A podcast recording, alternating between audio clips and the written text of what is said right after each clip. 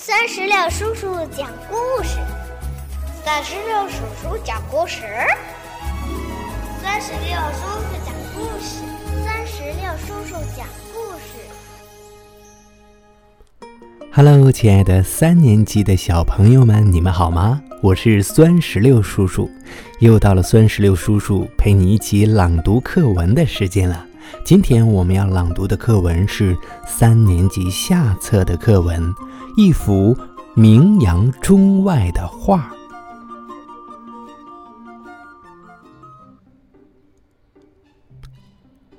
北宋时期，有位画家叫张择端，他画了一幅著名的画《清明上河图》，画的是北宋都城汴梁。热闹的场面。这幅画有八九百年的历史，早已名扬中外，现在完整的保存在北京故宫博物院里。张择端画这幅画的时候下了很大功夫，光是画上的人物就有好几百个。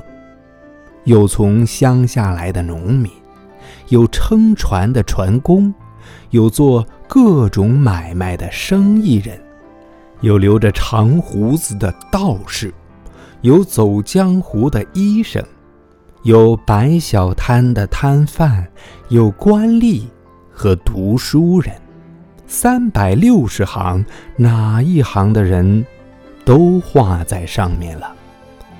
画上的街市可热闹了，街上有挂着各种招牌的店铺、作坊、酒楼、茶馆。走在街上的人是来来往往、形态各异的人，有的骑着马，有的挑着担，有的赶着毛驴，有的推着独轮车。有的悠闲地在街上溜达，画面上的这些人，有的不到一寸，有的甚至只有黄豆那么大。别看画上的人小，每个人在干什么，都能看得清清楚楚。最有意思的是桥北头的情景，一个人骑着马，正往桥下走。因为人太多，眼看就要撞上对面来的一声轿子。